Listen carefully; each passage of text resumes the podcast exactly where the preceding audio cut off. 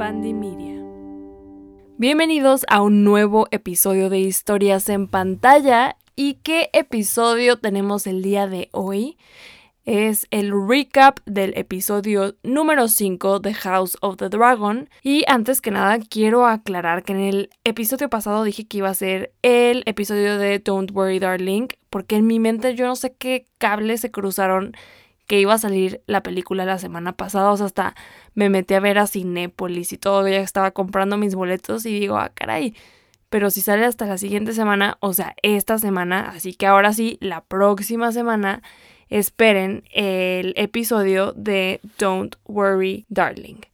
Pero por lo pronto vamos a tener este episodio lleno de chismecito, el recap, todo lo que sucedió, el chisme jugoso de House of the Dragon episodio 5 y cada episodio que va saliendo creo que es mejor que el anterior. Y aquí podemos ver reflejado cómo influye tanto tener el material base, que en este caso es el libro de Fire and Blood, y cómo por lo mismo pues vemos esta similitud tan cañona con Game of Thrones, las primeras temporadas, las que a todos nos encantan Creo que sí está cumpliendo por esa parte. También este fue el último episodio en el que vamos a ver a Millie Alcock y a Emily Carey como Rhaenyra y Alicent de jóvenes. A partir del siguiente episodio va a haber un salto en el tiempo de, según entiendo, son 10 años. Y a partir del siguiente episodio vamos a ver ahora a Emma de Arcee y a Olivia Cook interpretando estos personajes todo lo que he leído es como, pues personas que están tristes de ver estas actrices partir,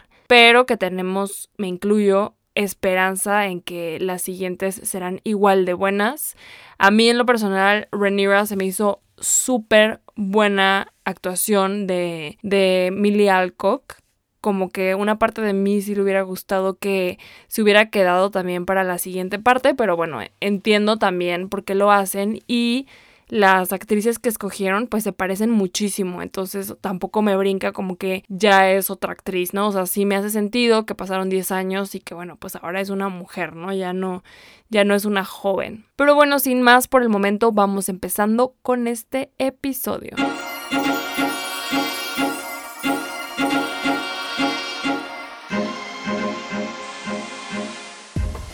Y bueno, la verdad es que cada que hago una guía para los episodios, porque tengo que hacer una guía si no se me olvida todo lo que pasa, porque hay demasiados detalles de los que hablar, pues en cada episodio mis guías están siendo más y más largas, porque a pesar de que este episodio fue un poco más corto de duración, pasaron demasiadas cosas, ¿no? Creo que aprovecharon al máximo el tiempo que tenían para hacer este episodio porque nos dieron un poco de todo y creo que a partir de aquí ya despegamos hacia pues lo más intenso de esta historia en esta primera temporada, porque cabe destacar y recordar que ya confirmaron la segunda temporada, que pues yo creo que ahí será la, la guerra más potente, ¿no? En, aquí todavía estamos sentando las piezas, empieza más como una guerra psicológica, así es como lo percibo. Y bueno, van a ir pasando más y más cosas que nos van a ir llevando hacia lo inevitable. Y empecemos por el título del episodio. Este episodio se titula We Light the Way,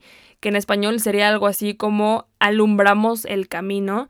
Y esto es muy importante, creo que también nos han dado varios pistas en, en los títulos o son muy relevantes a lo que pasa en los episodios. Y en este caso, el título hace referencia a la casa Hightower, que es esta casa a la que pertenecen Alicent y Otto Hightower. Y en este lugar de donde ellos provienen hay un faro en la región, bueno, en el lugar lo llaman Old Town, como el pueblo, la ciudad, donde dentro de este faro se encuentra como la silla de la casa. Y hemos visto en los otros episodios que así como en The Red Keep o en el castillo de King's Landing tienen el trono de hierro, en cada casa como que tienen una habitación con un, con un trono, un tipo de trono, como con una silla. Entonces en la casa de, de los Hightower, aquí es donde se, se ubica. Y este faro tiene una antorcha que siempre está encendida. Y cuando los Hightower van a la guerra, esta la prenden en color verde.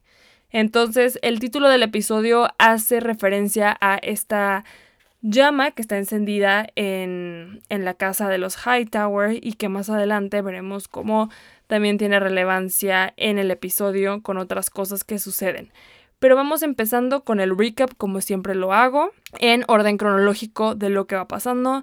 Les voy a ir platicando lo que ya vieron, porque, ojo, si no han visto el episodio, pues no sé qué hacen aquí. Entonces, bueno, si están aquí, yo me imagino es que es porque ya vieron el episodio y les voy a ir recapitulando todo lo que sucedió y le vamos a ir agregando pues mi opinión, pero también desglosando como un poco los símbolos de lo que está pasando y clarificando todo porque bueno, son muchos personajes, son muchas cosas las que pasan y a veces no alcanzamos a cachar todo. Por eso me gusta hacer estos episodios para rescatarlo y para platicar del tema.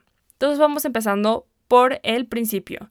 La primera escena que vemos en este capítulo es Lady Rhea y Damon en The Vale o en el Valle de Arryn. Y bueno, como sabemos, Damon está casado con esta mujer que ya que, que, la conocemos como la perra de bronce o The Bronze Beach, como que en, en inglés se escucha un poco mejor. Pero bueno, Damon no le gusta este matrimonio porque le fue impuesto por su abuela. Él además siente que no le beneficia para nada este matrimonio. Como vimos en el último episodio, pues le pidió la mano a Viserys de Rhaenyra y este le dijo, pero pues tú ya tienes esposa, ¿no? Sabemos que es posible que se tome más de una esposa, pero pues obviamente no tenía ni la más remota posibilidad de que le dieran la mano de Rhaenyra por muchas razones, pero también porque pues sería como un poco bajo que a la próxima heredera al trono la casen con un güey que ya tiene esposa. Entonces, y además su tío, ¿no? Bueno, muchas, como dije, muchas razones, pero obviamente esto también es un impedimento. Y además, independientemente de si le hubieran dado en algún universo paralelo, le, consideraran dar la mano de Rhaenyra, pues aunque no sea el caso, obviamente podría tener un matrimonio más conveniente, ¿no? Él al final lo que quiere es poder y demostrar que es capaz de muchas cosas, cosa que, pues bueno, este matrimonio no le permitía y por lo mismo, pues nunca le gustó. Y lo que vemos es que Lady Rhea, que por fin la vemos además, porque no la habíamos visto para nada, habíamos escuchado mucho de ella y nos podíamos hasta pintar una imagen de, pues no sé, de una mujer a lo mejor que no era atractiva, o como alguien muy desagradable, ¿no? Pero por todo lo que decía Damon, que nunca dijo que era fea, pero sí hacía muchos comentarios como que era muy hostil, em, como muy fría, no sé. Y ahora que finalmente la vemos, pues parece que es una mujer completamente normal, bastante valiente, capaz, la vemos cabalgando con su armadura, va a cazar con, con su arco y flechas y se, topa con Damon en esta, en esta cacería. Vaya que se encontró con su depredador, porque obviamente Damon pues no tenía muy buenas intenciones desde que lo vemos, nos podemos imaginar, porque está cubierto con esta capa que parece que es la misma que llevaba cuando fue a, al pueblo con Rhaenyra para ocultar su identidad y bueno, por lo que hemos visto, cuando usa esta capa no es para nada bueno. Y aquí eh, se nota que hay desprecio entre los dos. Y de hecho ella le pregunta si por fin volvió para consumar su matrimonio. Entonces aquí también nos da a entender que ni siquiera consumaron el matrimonio.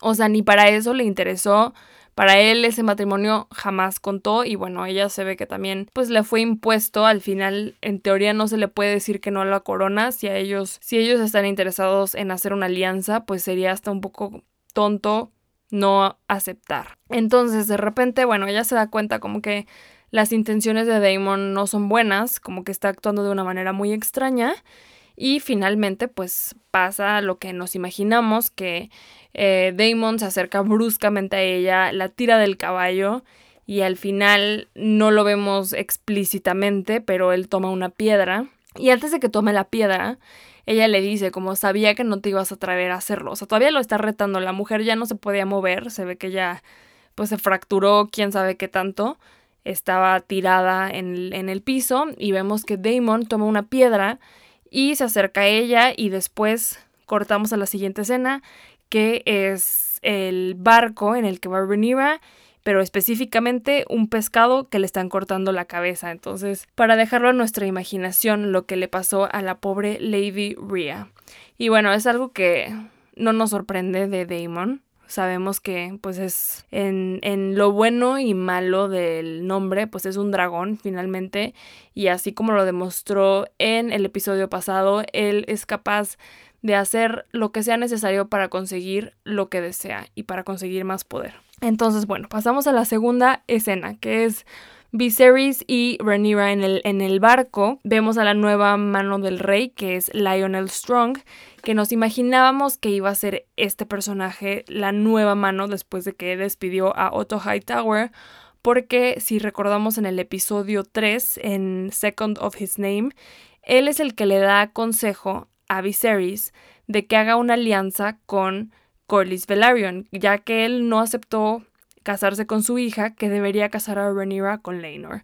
Entonces, como que siempre se ha mostrado bastante honesto y sensato a la hora de hablar con el rey y por eso no nos sorprende que lo haya elegido a él como su nueva mano. Eh, vemos también que la condición del rey ya es preocupante, está muy débil y van en camino a nada más y nada menos que a High Tide. High Tide en español es marea alta y realmente, bueno, es la casa de los Velaryon. Van en camino a pedir la mano, digamos, de Laenor para Rhaenyra, porque en el último episodio pues vimos que su papá ya no la dejó decidir y él decidió que se iba a casar con Laenor Velaryon. También aquí algo que sabemos ahora ya de la de la condición que tiene el personaje de Viserys, está muy enfermo, vemos que pues que está muy mareado en en el barco. Y el actor que interpreta a Viserys confirmó en una entrevista que este padecimiento que tiene es como un tipo de lepra. Entonces ya les había dicho en otro episodio que yo especulaba que a lo mejor era diabetes, por esto de que no se le cerraban las heridas, pero pues ya lo hemos visto cómo se ha ido deteriorando más y más y al parecer es algún tipo de, de lepra lo que lo tiene tan enfermo y por lo mismo pues va empeorando cada día más. Después, pasando a la siguiente escena, es Otto Hightower marchándose del Red Keep, o sea, del castillo. Él está ya por montarse su caballo e irse. Y Alicent está hablando con él, se está despidiendo de él, pero pues se le ve bastante triste, trastornada porque su papá se está yendo.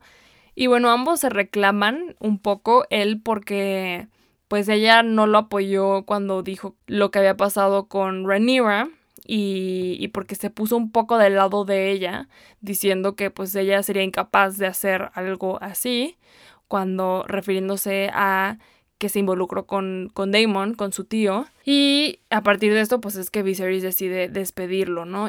Pero también ella le dice como es que si no hubieras tenido tanta ambición por hacer heredero a Aegon, esto no hubiera pasado, porque pues eso, eso es el motivo por el que el rey lo despide, ¿no? Como que ya no puede confiar en su criterio porque sí se empezó a obsesionar con que su propia sangre fuera el próximo heredero, la del próximo heredero, o sea, su nieto. Y aquí Otto le dice a Alicent, como es que abre los ojos, tienes que fijarte en lo que está pasando, no es que estoy obsesionado con que Aegon sea el próximo rey que, a ver, a quien quieres engañar, Otto, porque yo creo que sí, un poco va por ahí, pero también tiene un poco de razón lo que le dijo, que no va a ser tan fácil para Rhaenyra poder ser reina porque se va a desatar una guerra. Mucha gente, muchas casas importantes, la gente del pueblo no va a estar de acuerdo con que una mujer sea la próxima heredera habiendo un heredero hombre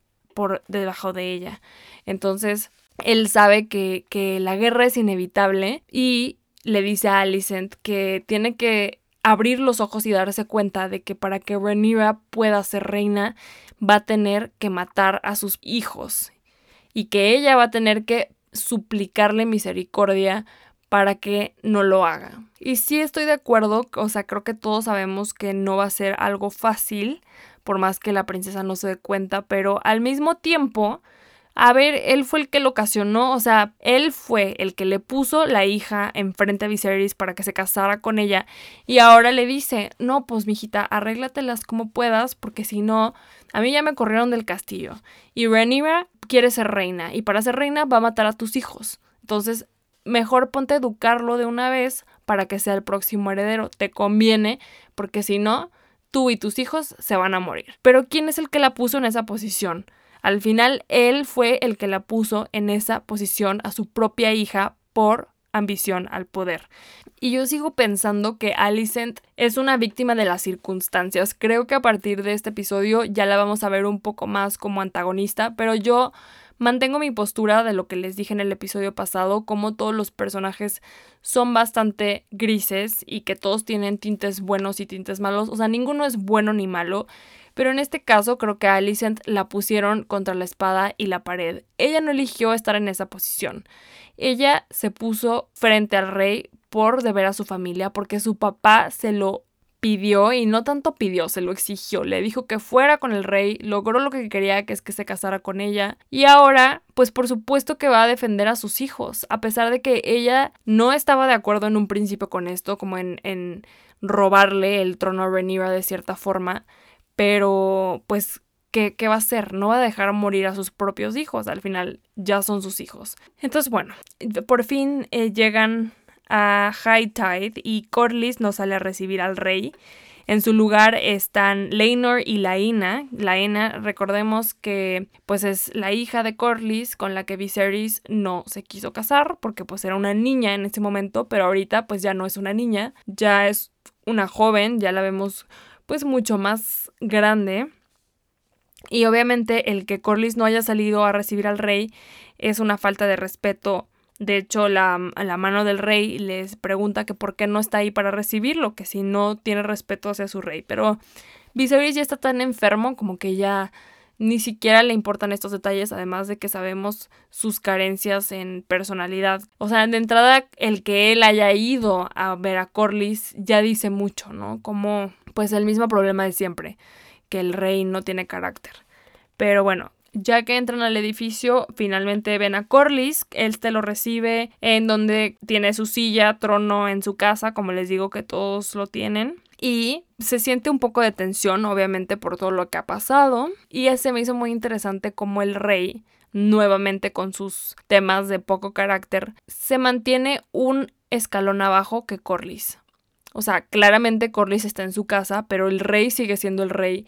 Y aún así, durante toda su conversación, Corlys estaba un escalón arriba del rey. Cuando lo lógico es que esto no debería pasar, ¿no? Eso nos dice mucho de cómo el rey está en desventaja en cierta manera. Y en eso entra Rhaenys, que es la prima de, Viserys, la reina que nunca fue y empiezan a comentar sobre la muerte supuestamente accidental de Rhea, como insinuando que pues parece que no fue tan accidental. Y en eso Viserys le dice, bueno, cambiemos a temas más amables. Vengo aquí porque quiero que Rhaenyra se case con Laenor. A lo que lo obvio, pues te lo está pidiendo el rey, ¿no? Como les dije hace rato con Lady Rhea y Daemon, si la corona te pide que hagas una alianza, no vas a decir que no.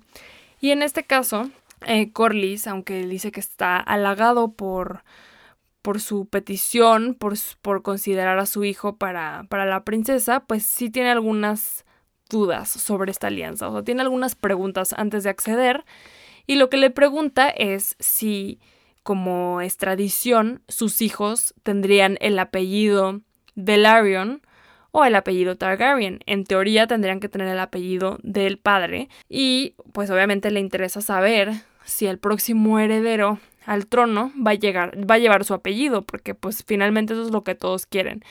Y Viserys le dice que, como es tradición, sus hijos llevarán el apellido Velaryon, pero el día que el heredero ascienda al trono de hierro, entonces va a llevar el apellido Targaryen. Porque los Targaryen han sido los monarcas durante muchos años y que así va a seguir siendo. Entonces, pues bueno, obviamente Corlys sabía que no podía pedir mucho más y al final aceptan y se cierra esta alianza. Y bueno, me voy a ir un poquito más rápido porque falta mucho de qué hablar, pero Estamos después en la siguiente parte, vemos a Alicent con Lord Larrys en el jardín, en este lugar que se llama Godswood, donde tenemos este árbol como con cara, que pues son estos árboles como sagrados que los mismos Children of the Forest, que son los niños del, bosque, que son como estos primeros hombres que habitaron la tierra, eh, tallaron con sus propias manos. Y, bueno, por eso se considera que son sagrados estos árboles. Pero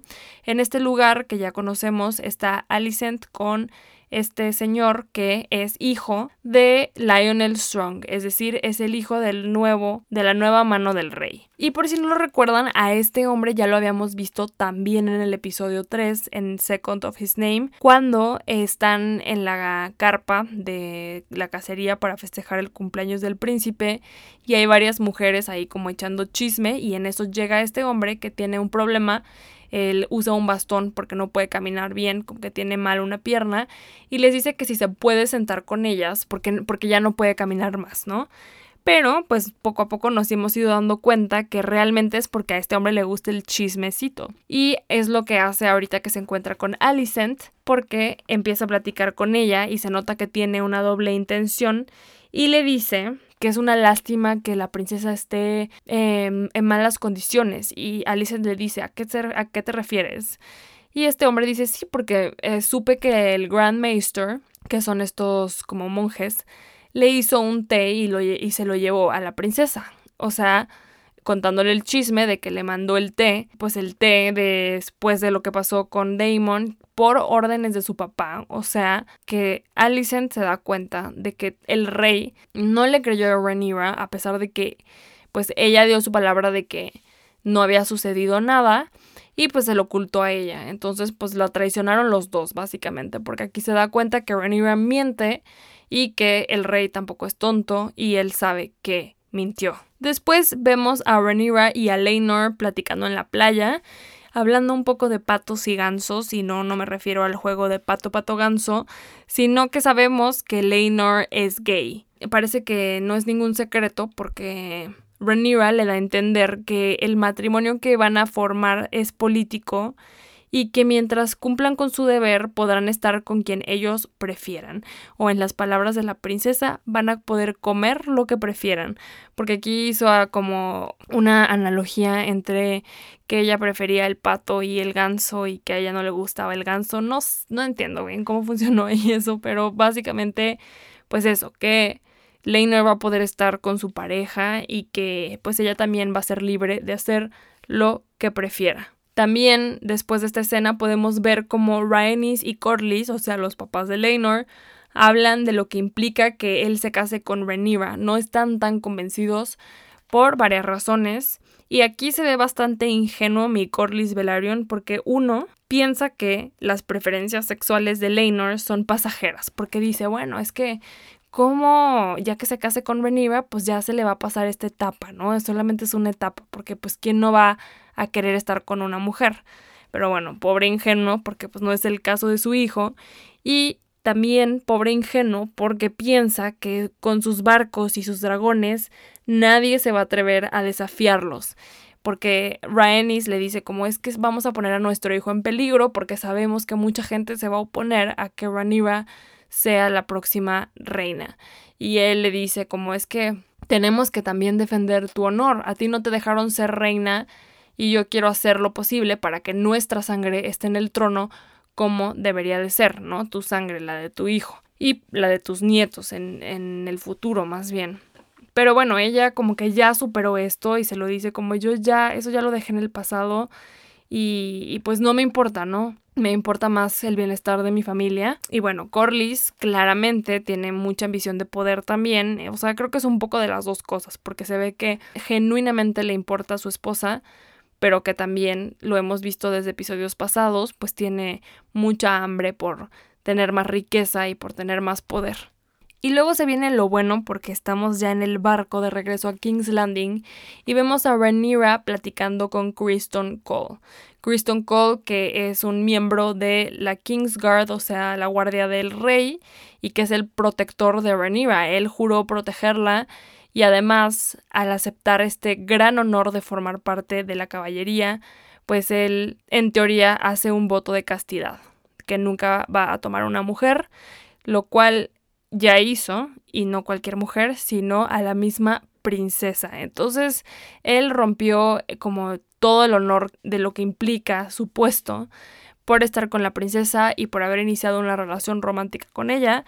Y es por eso que le pide que se escape con él, que no lleve a cabo este matrimonio, que se vayan juntos a esos y que la princesa deje todo atrás y que viajen por el mundo, sean felices y tengan muchos, muchos hijos. Él está conflictuado porque rompió su voto de castidad y le dice a la princesa que cree que así, o sea, casándose con ella, podría restaurar su dignidad.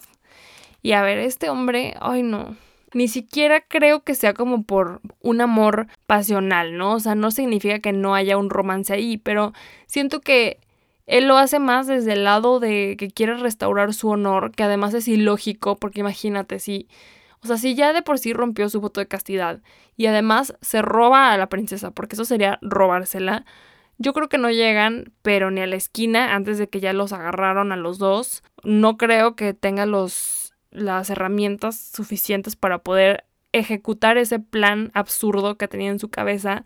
Y además, le está pidiendo algo imposible. Ella quiere ser heredera al trono. Obviamente no lo va a dejar por él. Y así que yo no sé quién es más ingenuo, si el Corlys Velaryon pensando que lo que pasa con Leinor es solamente una etapa, o este otro ingenuo por pensar que Rhaenyra lo va a escoger a él por encima del trono. Y aquí podemos afirmar que Kristen Cole es una red flag andante. Así es, este hombre evidentemente está enculado y pues es una red flag porque ya se obsesionó con la princesa. O sea, realmente cree que tiene una oportunidad y que todo gira alrededor de él, cosa que pues se tiene que ubicar. O sea, también entiendo las circunstancias de todo lo que pasó, como la princesa pues no le dio mucha opción porque pues bueno, no le podía decir que no tampoco. Y ahora pues el, nombre, el hombre se enamora y pues tampoco le va a decir que sí a todo, ¿no? O sea, las condiciones en las que pudiera estar con ella son limitadas, porque ella se lo dice, como yo ya tengo un arreglo con Leinor y yo voy a poder hacer mi vida y voy a poder, pues, estar contigo y él va a estar con quien él quiere estar. Pero para Kristen Cole no es suficiente, ¿no? Porque primero dice que viene de una familia en la que ni era digno un matrimonio y ahora sí quiere todo. Pero bueno, Está muy desubicado este hombre. Y pues también una mala decisión de la princesa, una decisión que no pensó antes de actuar, porque esto pues le puede traer muchos, muchos problemas. Y bueno, ya llegando a King's Landing, en cuanto se bajan del carruaje, vemos cómo Viserys se baja y se desmaya justo al llegar a King's Landing. Desde lo alto de, de la torre del castillo lo está viendo Alicent y vemos como si como que reacciona en el momento en que él se desmaya, pero no corre a auxiliarlo, no corre a ayudarlo y creo que justo en este episodio hemos visto un cambio radical en ella como antes estaba constantemente junto al rey, curándolo, eh, aconsejándolo, ayudándolo. Y a partir de este episodio de que ella se da cuenta pues que el rey la traiciona también, que una no quiere a sus hijos, o sea, los, no quiere a sus hijos en el trono, o sea, los hijos que tuvo con ella, que está necio con Rhaenyra, y dos, pues que la engañó, ¿no? Como que, que, no, que no la toma en serio, que no la respeta. Entonces él, ella también empieza a tomar su posición y es así que llama a, a Kristen Cole. Alicent le habla a Kristen para cuestionarlo sobre Rhaenyra y Daemon. Y ella empieza a hablar con rodeos y le dice que hay un rumor de la noche en la que la princesa se salió del castillo y que por ahí las malas lenguas dicen pues que se puso en tela de juicio la virtud de la princesa. Y antes de que pudiera decir el nombre de Damon, el menso de Kristen Cole se echa de cabeza. Porque ya está derrotado. Les digo que este hombre es una red flag andante. Entonces él solito dice si es cierto y fue conmigo. Si es cierto lo de la princesa, estoy arrepentido y por favor, su majestad, le pido un favor, tenga misericordia de mí y no deje que me torturen solamente que me maten. O sea, sentencienme a muerte, que sea la muerte más rápida posible, acepto mis pecados, pero por favor tenga misericordia. Obviamente aquí la reina llegó buscando cobre y terminó encontrando oro porque no solamente confirma en cierta parte lo que pasó con Damon, sino que además la princesa le mintió el doble y se metió con su protector, con Kristen Cole. Como les dije en el episodio pasado, eh, Kristen Cole sabía que matan a hombres por menos de lo que él hizo. Entonces, pues claro que espera que su pena sea la más grande. Y después pasamos a una escena en la que Viserys está en una tina, los monjes, o sea, los, el Grand Maester y sus secuaces están curándole las heridas. Vemos que ya tiene totalmente carcomido el brazo, por esto que les digo que parece ser lepra. Le están dando Milk of the Poppy, que es como, pues, este eh, este, este brebaje que ayuda a disminuir el dolor y está platicando con, em, con Lionel Strong, su nueva mano de El Rey. Vemos que Alicent brilla por su ausencia, ella pues no está ahí curándolo, como lo habíamos visto en los episodios pasados, y Viserys le pregunta a Lionel cómo cree que lo vayan a recordar en el futuro.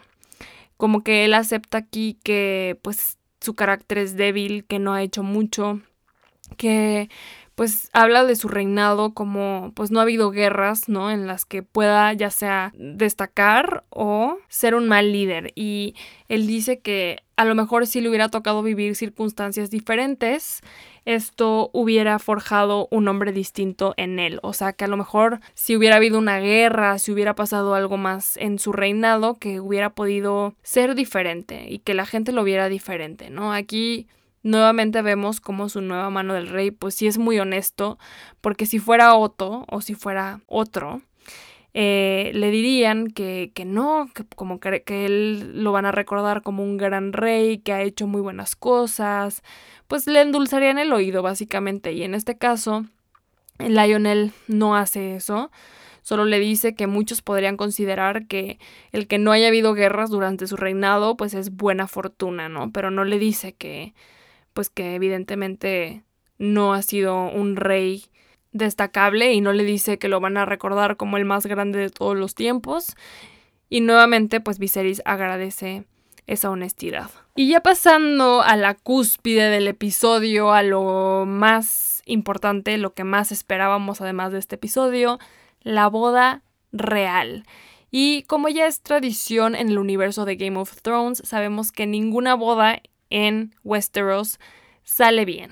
Claros ejemplos de esto tenemos la Red Wedding en Game of Thrones, que si por alguna razón alguno de ustedes no ha visto Game of Thrones, no voy a decir lo que pasa, pero bueno, con ese ejemplo ya es suficiente. Y luego tenemos también la boda de Joffrey, mejor conocida como la boda morada, en lo que, como sabemos, tampoco salieron bien muchas cosas. Entonces, bueno, por supuesto había mucha expectativa también de esta boda, porque sabíamos que probablemente se iba a repetir la historia. Y bueno, yo nuevamente les recuerdo, no he leído los libros, los que ya leyeron los libros pues ya saben qué va a pasar, qué es lo que, qué es lo que iba a pasar en esta hermosa boda, pero bueno, yo no sabía y nada más podía esperar lo mismo que en las otras que conozco. Y empezamos con la llegada de los Velaryon, los podemos ver llegar a King's Landing con todos sus barcos enormes y vemos cómo llegan Rhaenys y Laenor, cada uno montado en sus dragones, y así comienza la boda real. No solamente llegaron los Velaryon, sino que llegan las señoras y los señores más importantes del reino y los jefes de las casas más importantes que ya conocemos.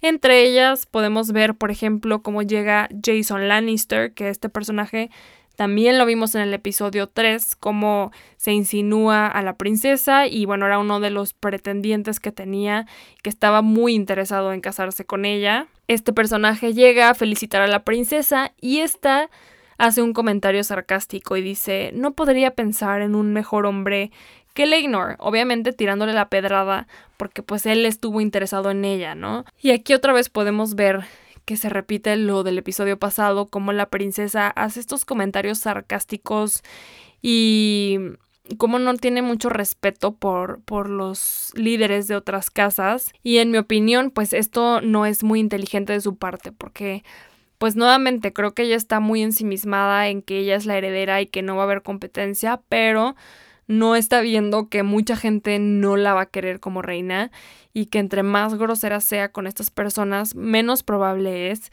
que tomen el bando de ella. Vemos después la entrada triunfante de los Velaryon, como entran a esta sala, es la sala donde está el trono de hierro, ahí se va a llevar a cabo la boda. También podemos ver a Kristen Cole en una esquina, con cara de perrito atropellado, con cara de tristeza de que pues se le va a casar su amor. Y por supuesto que no podía faltar el invitado estelar de la noche, nada más y nada menos que Daemon Targaryen. Cada que este hombre entra a esta sala es un espectáculo, ya sea para bien o para mal. Lo vimos en el episodio pasado cuando entra con la corona de huesos después de haber ganado la guerra en los Stepstones. Todos se quedan estupefactos y se escucha el murmullo de las personas que están diciendo que ya llegó Daemon. Y luego al final del episodio, como lo vemos entrar nuevamente a esta sala, pero ahora restregándose en el piso y ahora lo volvemos a ver entrar en, esta sala y nuevamente causa la misma impresión en la gente. O sea, siempre que Damon pone un pie en King's Landing hay mucho de qué hablar y genera una gran impresión en todos los que están ahí. Desde toda la gente invitada, hasta su propio hermano Viserys, obviamente Rhaenyra, pues se ve que tiene años sin verlo después de lo que pasó. Y bueno, Viserys hace una seña para que le acerquen una silla y al final se sienta junto con ellos en la, en la mesa de la realeza. Y como en el resto del episodio, Alicent sigue brillando por su ausencia, ella está haciendo sus cosas, sabemos que está conflictuada y que están pasando mil cosas por su mente en este momento. Y cuando Viserys empieza a dar el discurso de bienvenida a la boda, en la que habla sobre la alianza y los planes que tiene para Laenor y Rhaenyra, pues Alicent por fin se digna a presentarse. Y así como Daemon acaba de hacer su entrada, ella también quiere la suya. Interrumpe a su esposo en el discurso, todo mundo voltea a verla y nos damos cuenta que está vistiendo un vestido color verde. Sabemos que estos no son los colores de, de la casa Targaryen, ellos usan negro y rojo. Y el verde, como nos lo hacen saber esta conversación entre Harwin, Strong y Laris, que ya sabemos quiénes son estos personajes, son los hijos de la mano del rey. Este le dice, eh, ¿sabes de qué color brilla la flama en Hightower cuando van a la guerra? Así es, verde, que es lo mismo que les dije al inicio, que tiene todo lo que tiene todo que ver con el nombre del episodio. Y bueno, todos se levantan cuando entra la reina hace esta entrada triunfante también. Y el único que no se para para recibirla claro está, es Damon. Damon no se va a parar por ella, y probablemente no se va a parar por nadie más que por su hermano. Pero bueno, vemos como a él pues no se inmuta con esta entrada de la reina y como no le sorprende para nada. Y podemos ver cómo se empiezan a perfilar las preferencias de los bandos, si es que los va a ver en un futuro, porque Alicent se para a saludar a sus familiares, porque sabemos que llegaron también, los anunciaron hace un momento que llegaron la familia Hightower, que son los pues los familiares de ella, y aquí su tío le dice que Old Town está de su lado. O sea, mostrándole su apoyo, como diciendo, nosotros realmente a la que apoyamos es a ti, no a, no a Rhaenyra. O sea, te apoyamos a ti y a tus hijos. Porque pues obviamente ellos también quisieran ver su sangre en el trono, ¿no? O sea, tampoco son tontos, tienen los mismos ideales que Otto. Después vemos otro personaje que vimos al inicio del episodio, que es el primo de Lady Rhea, o sea, la ex esposa de Damon. Este señor, Sir Gerald Royce, empieza a confrontar a Damon enfrente del rey, le vale. Él le dice que en The Vale, o sea, en el valle, los hombres deben responder por sus crímenes, incluso los Targaryen. Y es así que lo empieza a acusar pues de haber matado a su prima. Lionel y Viserys se voltean a ver como diciendo, Uta, otra vez, este otra vez lo hizo de nuevo. Viserys no tiene pruebas, pero tampoco dudas de que su hermano seguramente sí mató a la esposa. Pero bueno, también está un poco sorprendido de que este hombre se haya atrevido a tanto. Y Daemon nuevamente no se sorprende, no dice nada, como que no reacciona como este hombre esperaría y al contrario, le dice que le da mucho gusto verlo en ese lugar, es que es demasiado cínico. Le da mucho gusto verlo ahí porque quiere platicar sobre su herencia, porque finalmente él y su esposa no tuvieron hijos, entonces lo que le corresponde a ella ahora pasaría a ser suyo. Y ella era la heredera de Runestone, entonces le dice que próximamente va a ir a visitar a la señora del Valle de Arryn para platicar sobre su herencia. El hombre se queda sin palabras, como sorprendido de que este hombre se siga atreviendo a más y más y más y que no tenga límite alguno. Y bueno, ahí termina esta interacción. Después podemos ver cómo Laena comienza a coquetear con Damon. Ya empieza la fiesta en este momento. Uh, Rhaenyra y Laenor abrieron la pista con un baile y luego todos proceden también a bailar. Damon se da cuenta pues de que lo estaba viendo, entonces también se para y va a bailar con ella porque pues obviamente él es, es muy coqueto y le insinúa que, o sea, ella le insinúa a él como que pues es el soltero más codiciado del lugar y pues que él recientemente, hablan de que recientemente se quedó nuevamente soltero, ¿no? Claramente ella está interesada en él. Y también podemos ver, por otro lado, que jo Joffrey Lonmouth. Joffrey Lonmouth es el amante de Laenor. No había mencionado su nombre, pero sí, este hombre que también es como su protector, es su caballero, como lo es Kristen Cole para Rhaenyra, este hombre lo es para Laenor, pero además pues es su pareja. Él se da cuenta que Rhaenyra y Kristen Cole tienen algo. Desde que platicó con Laenor sobre esto, él le dijo, pues si la princesa te está proponiendo esto es porque ella también tiene a alguien. Y aquí, por las caritas tristes que está poniendo Kristen Cole, pues él se da cuenta que él es el amante de la princesa. Entonces, Joffrey se acerca con él, o sea, con Kristen, y le dice que Laenor es muy querido para él y que él sabe que la princesa también es muy querida para Kristen y que deben protegerlos y guardar sus secretos. O sea, básicamente le dice que ya sabe que él tiene una relación con la princesa, que él está con Laenor y que si quieren que todo salga bien, pues que los cuatro tienen que cooperar para que esto sea protegido, para que no salga a la luz. Obviamente para este momento Kristen Cole pues ya la regó porque ya fue con la reina, ya le confesó todo, o sea, ni siquiera le tuvo que preguntar, ya le confesó porque el hombre está dolido porque lo rechazaron. Y mientras este intercambio está sucediendo, está sucediendo también otra cosa importante en la pista, porque parece que pasaron mil cosas en esta boda. Y esto que estaba pasando es que Damon se acerca con Rhaenyra y obviamente hablándole en alto valirio, como sabemos que ellos se hablan siempre que se ven, tienen este lenguaje que solamente ellos dos entienden. Bueno, los Targaryen lo entienden, pero Rhaenyra no habla en alto valirio con su papá, ni Daemon lo hace con Viserys. Ellos dos, entre ellos, hablan alto valirio para crear este ambiente como de mayor intimidad.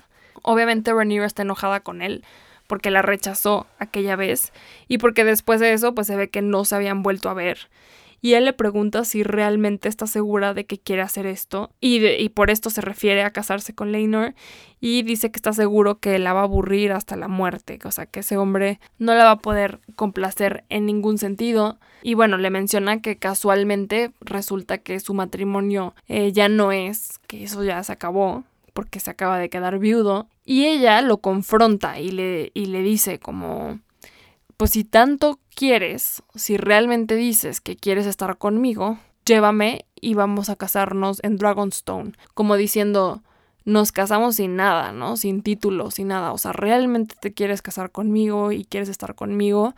¿O lo estás haciendo porque quieres el trono?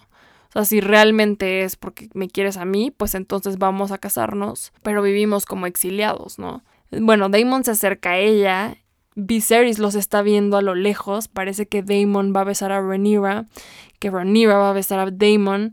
Viserys los está viendo con ojos de fuego, o sea, se le están saliendo los ojos. Alicent también está presenciando este momento porque además nuevamente están enfrente de todos y no solamente están enfrente de todos, sino que están enfrente pues de las casas más importantes del reino y están en la pedida de la hija, o sea, en la celebración de la boda de Rhaenyra. Entonces, todo mal por ese lado. Y además en esta escena como que Viserys los está viendo, pero no alcanza a ver qué tan cerca están porque en, eso se le cruzan las personas. Y bueno, ya no hay oportunidad de ver mucho más porque en este momento se desata una pelea entre Kristen Cole y Joffrey Lonmouth. Y aquí todos empiezan a pelear contra todos, porque digo, obviamente ya todos estaban bebiendo y además en Westeros no necesitan una excusa para pelearse, porque a la más mínima oportunidad ya todos están ahí sacando sus espadas. Entonces, en medio de la pista se desata todo un caos. Y aquí algo que se me hizo interesante porque de repente perdemos a Rhaenyra, o sea, Rhaenyra ya no está con Daemon y vemos como Lionel Strong, o sea, la nueva mano del rey, le hace una seña a Sir Harwin, que es su hijo, y en este momento Sir Harwin agarra a la princesa y la carga y la saca del lugar como para para mantenerla segura, o sea, los, la saca del círculo donde se están peleando. Y vemos que Kristen está golpeando muy violentamente a Joffrey. Obviamente no le pareció lo que le dijo. Sabemos que el hombre está conflictuado porque rompió su voto, porque traicionó su propio honor, traicionó a la corona y traicionó a su propia familia, a su nombre y a todos. Entonces no le gustó, o eso es como así, así es como yo lo interpreto, que no le gustó que otra persona supiera su secreto. No le gustó que le insinuara que tenía que guardar además los secretos de los demás y pues nada, le molestó mucho esta interacción, además de que sabemos, como ya les dije, que es una red flag andante, pues básicamente no soportó que este hombre se le acercara de esa manera, ¿no? Y finalmente, Kristen termina matando a Joffrey a golpes hasta que le desfigura totalmente la cara. Bastante impactante esta escena, muy al estilo de Game of Thrones. Y y bueno, Leinor obviamente llora desconsoladamente al ver que mató a su pareja. Y, se me hace, o sea, se me hace como muy bizarro que Kristen Cole haya hecho esto porque es como ilógico, ¿no? ¿Cómo es que se va a salir con la suya con esto? Y bueno, hemos visto que es bastante común que de la nada se maten entre estos hombres caballeros o se pelean por cualquier cosa y ya se están matando, como en el episodio pasado que el niño eh, mata al otro porque se burló de él a pesar de que los dos son como de casas importantes. Entonces, pues tampoco es extraño que esto suceda. Pero bueno, finalmente es como ilógico que, que no haya un castigo para él, ¿no? Si finalmente el otro hombre, o sea, la, Joffrey, pertenece a la casa Velaryon, aunque no sea de la familia, pues trabaja para ellos o, o es, es, de su casa, pertenece a, a, a, la servidumbre de esta casa, pues se me haría extraño que, que los Velaryon lo permitieran, ¿no? A mí me parece como pues una declaración de guerra de alguna manera. Pero bueno, al parecer nadie le dice nada en este momento. Eh, se acaba la fiesta después de este evento trágico. Y después de esto vemos varias cosas.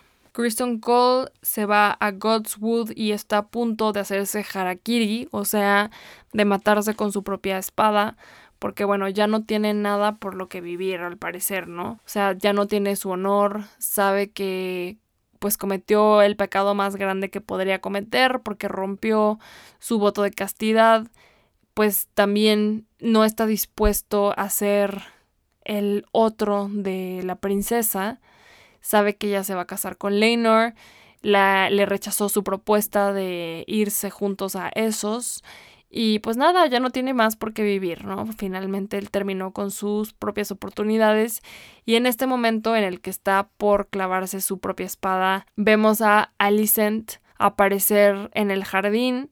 Ella lo llama por su nombre y, y él se detiene.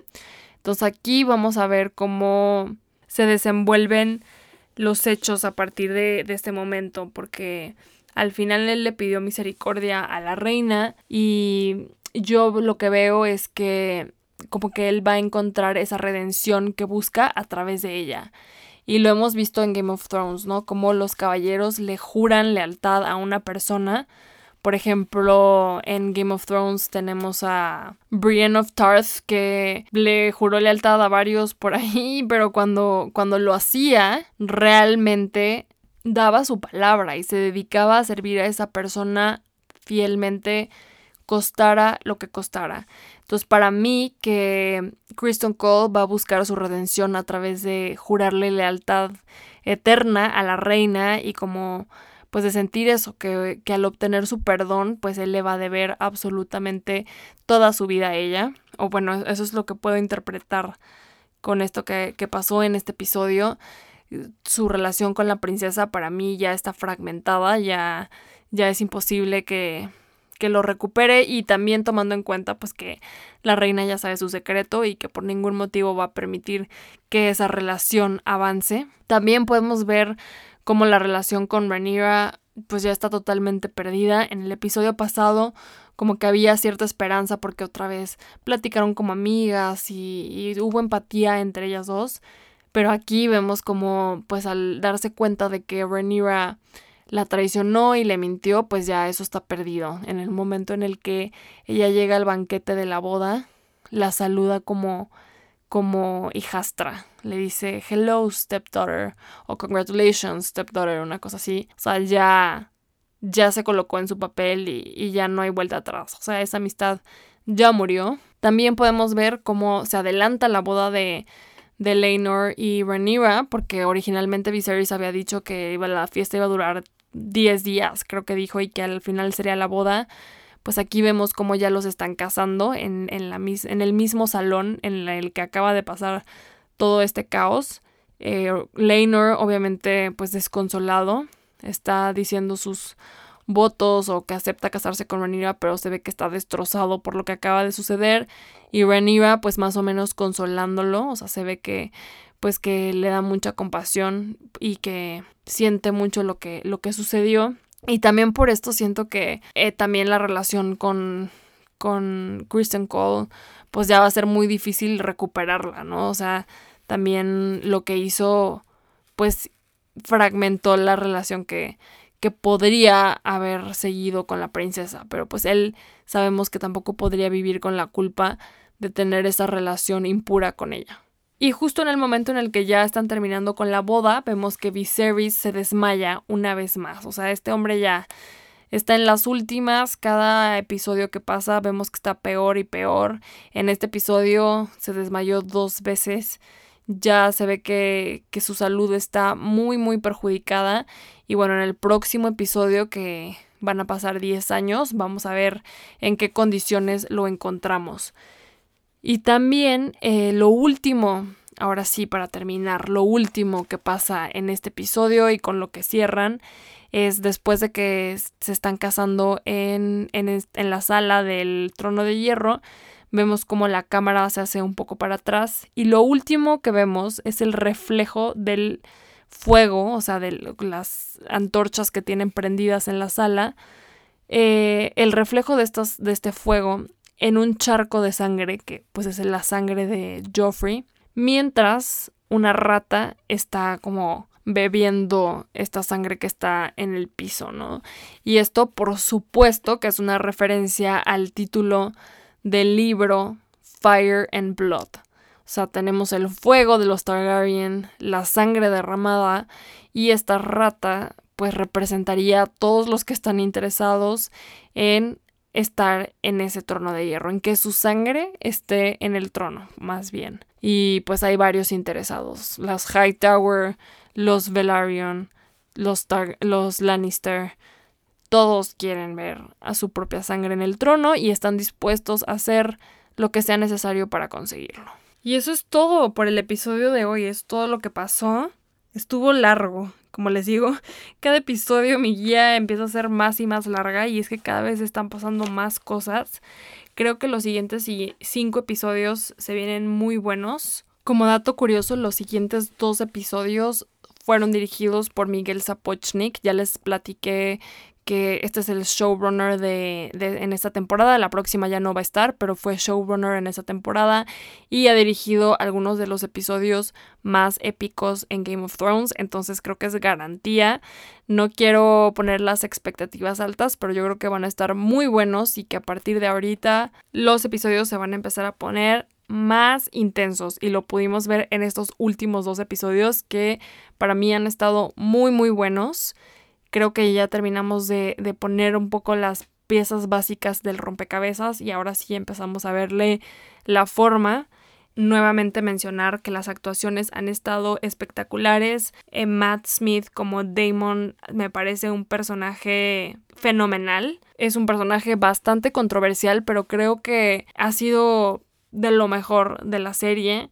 Y, y no solo opino esto yo, he visto que mucha gente allá afuera está muy entusiasmada con lo que está haciendo Matt Smith en la serie. También se ha hablado mucho de la actuación de Patty Considine, que es eh, quien interpreta a Viserys, a pesar de que el personaje, bueno, eh, carece de carácter para poder interpretarlo, pues también se necesita mucha habilidad justo para proyectar todo esto que nos están mostrando con este personaje, las decisiones que no puede tomar, además la enfermedad con la que carga. Todo esto eh, ha hecho un trabajo magnífico este actor, o sea, por el casting creo que está muy muy bien y bueno, ya veremos en los siguientes episodios, lo seguiremos haciendo por aquí el recap y cuéntenme qué les pareció.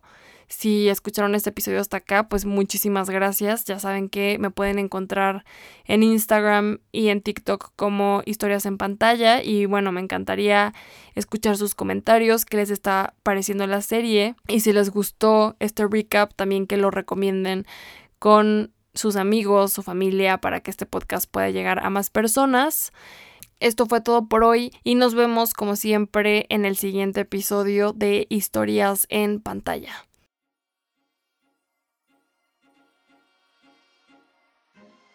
Historias en pantalla es producido y conducido por mí, Mariana Solís, con producción ejecutiva de Jero Quintero. La portada es de Marisol Suastegui y la música de Ernesto López. Este es un podcast de Bandy Media.